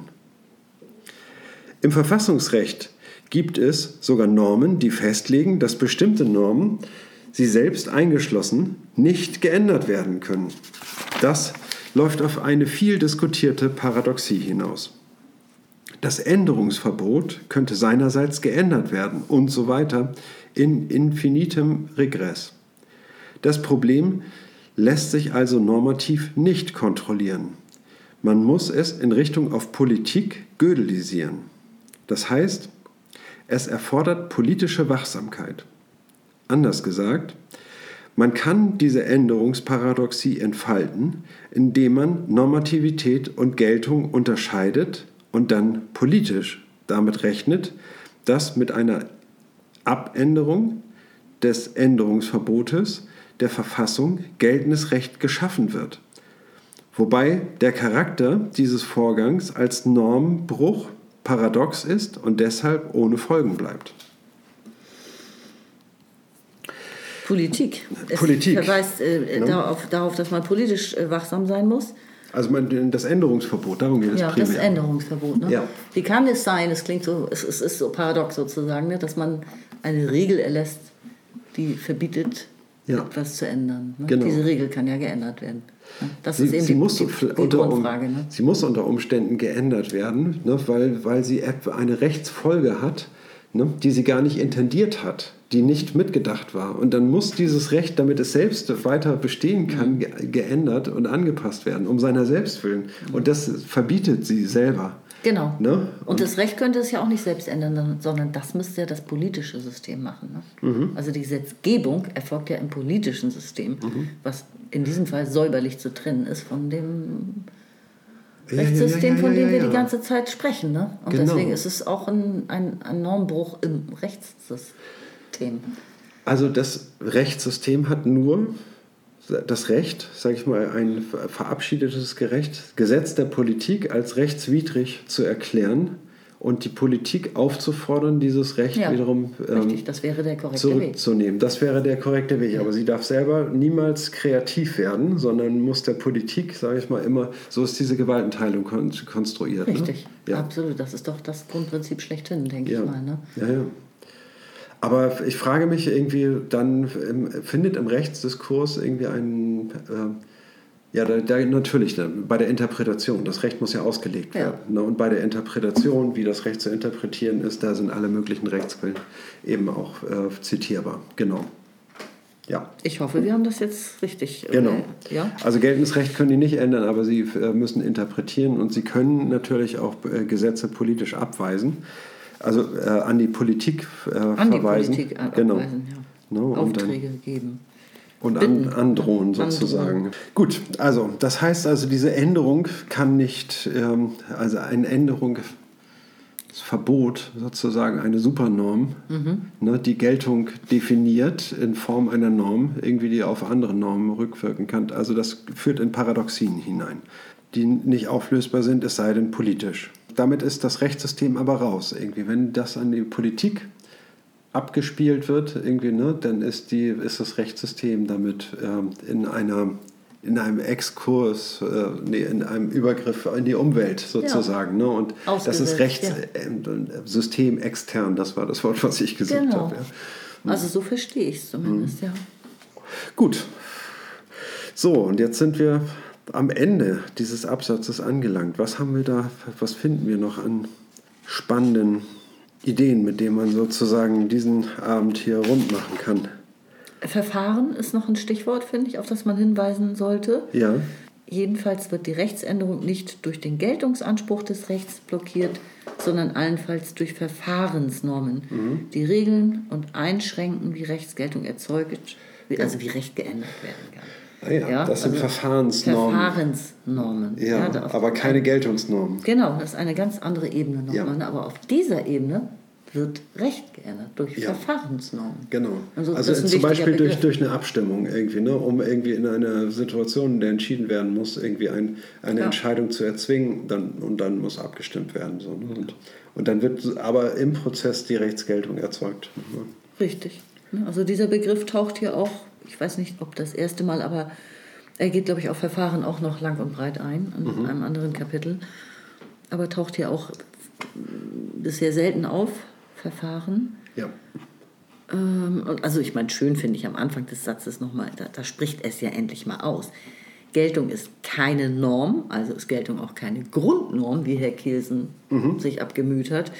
Und es ist eben auch keine Metanorm. Ja. Es ist einfach überhaupt keine Norm. Ja. ja das ist ähm, ein wunderbarer Satz hier. Es handelt sich um eine äh, nicht um eine Erwartung, die man einfach dann entwerfen kann und ja. dann für immer geschützt ist.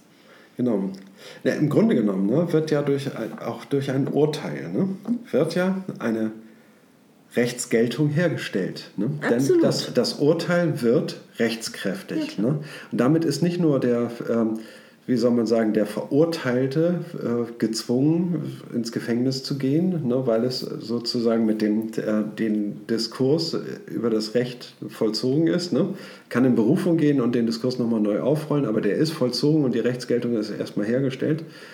Ne, und dann ist aber auch gleichzeitig, zur gleichen Zeit wird aber auch dieses Urteil zu einer möglichen Quelle, sage ich mal, auf die man sich beziehen kann, in einem anderen Verfahren. Ne? Das wird also so wird auch auf, draus, auf dieser Ebene wird dann eben auch äh, die Rechtsgeltung in die andere Richtung vollzogen. Und ich finde es sehr interessant, mhm. diesen Übergang, sage ich mal, irgendwie ähm, sozusagen, wo die Gewalt ähm, des Staates irgendwie verwendet wird, um jemanden zu zwingen, irgendwie mhm. ins Gefängnis zu gehen, irgendwie und diese ähm, und ähm, gleichzeitig irgendwie diese also es ist ein symbiotischer Mechanismus, sage ich mal, der da äh, getriggert ja. wird, ne? der auch eine, ähm, diesen Bereich der äh, Symbiotik irgendwie, das heißt also, dass etwas in, in körperlicher Bezug hergestellt ja, wird. Ne? Ja. Naja, gut, wenn du jetzt das Rechtssystem und das politische System als Körper betrachtest, dann stimmt das ja. ja. Das ist ein etwas drolliges Bild, finde ich gerade. Nein, es ist also ich meine diese symbiotische Kopplung irgendwie, mhm. da haben, das haben wir doch in verschiedenen ja, äh, äh, Systemtheorien von Luhmann äh, ja schon, ist uns das begegnet. Ne? Und, und ich denke mal, dass das auch eine, eine Kopplung ist. Eine ne? Kopplung ist. Der Rechtsgeltung mit äh, einem äh, körperlichen Symbol. Ja, ne? okay. Wobei ich am Anfang noch ge äh, gezögert habe, weil äh, mit dem Aussprechen eines Urteils, weiß ich nicht, ob das so gut ähm, auf, präzise genug ausgedrückt ist, wird ja nicht Rechtsgeltung erzeugt, sondern eher ein rechts, wie du selbst sagst, ein rechtskräftiges Urteil. Es wird Gültigkeit erzeugt. Das Urteil ist gültig, aber das. Ja, Geltung. Gültigkeit und Geltung. Ja, aber es ist du doch, sagst es selber. Ja, gut, aber es wird. Ja, ja, na, du hast recht. Na gut, du hast recht. Man kann sich dann darauf ja. beziehen, weil dieses, äh, das geltende Gesetz, was dem Urteil zugrunde liegt, dadurch erneut als geltend bestätigt wird. Ja. Du hast recht. Genau. Ja, also es kann auch durch andere Instanzen, ne, durch eine Verfügung, ne, kann ein Urteil ausgesetzt werden und damit ist seine Gültigkeit äh, zeitweilig in Frage gestellt, bis es dann wieder rechtskräftig wird oder durch ein neues Urteil ersetzt wird. Ne? Ja, weißt du, ich zögere, nämlich ich stolpere über dieses Wort Gültigkeit und Geltung, weil plötzlich kommt Gültigkeit rein. Aber das ist das, ist das Gleiche. Ist das, das Gleiche, ja, ne? ist ja. es. In der, in der Gültigkeit, finde ich, steckt mehr der, die zeitliche Endlichkeit drin, für mich persönlich. Also es ist substantiviert, ne? während Geltung, sage ich mal, noch eine große Nähe zu dem Verb hat. Ne? Also weil das eher das Gelten ist, ja. irgendwie dieses Recht gilt und es ist eher so ein, hat den Attributscharakter, während Gültigkeit irgendwie so, ein, so was Substanzielles hat. Ne? Ich denke bei Gültigkeit an Ablaufdatum. ne? Auf der Tütensuppe. diese, Nicht, Tütensuppe die, diese Tütensuppe ist gültig bis zum 21.12. ja, genau. Scheiße. Aber, aber das finde ich aber gar nicht schlecht, diese Idee, dass die, diese, die Zeitlichkeit und die, End, also die Ablaufgefahr finde ich gar nicht schlecht als Gedanken da drin. Es geht Wobei, ja um Zeit. Ja, das geht um, ne, es geht um Zeit, das genau. ist richtig, ne, aber es ist ein Mindesthaltbarkeitsdatum. Ne? Das heißt also, ein Tag nach dem Verfallsdatum irgendwie muss es noch nicht schlecht sein. So, ne? Das heißt also, ist was schon was anderes als eine ah. Gültigkeit. Ne? Ja. Also wenn man mal ganz spitzfindig. Ja, ne? und du bist ja ganz spitzfindig, okay. also ich würde sagen, wir haben jetzt ungefähr die Hälfte dieses Abschnitts geschafft, etwas mehr. Das nächste Mal wird es voll einfach dagegen. ähm, und dass wir hier genau. jetzt heute ein Strichlein ziehen, ja. weil alle 13 Seiten am Stück sind definitiv zu viel. Ja. Ne? Und wo sollten wir jetzt, also wenn nicht ungefähr in der Mitte, ja. machen wir eine kleine Pause. Ja. Ja? Sehr salomonisches Urteil. ich sag gute Nacht und auf Wiedersehen. Es war wieder super spannend und schön. Ich und auch. Beim nächsten Mal ruhen wir uns dann auf unseren Lorbeeren aus und lesen den zweiten Teil. Alles klar. Tschüss. Tschüss.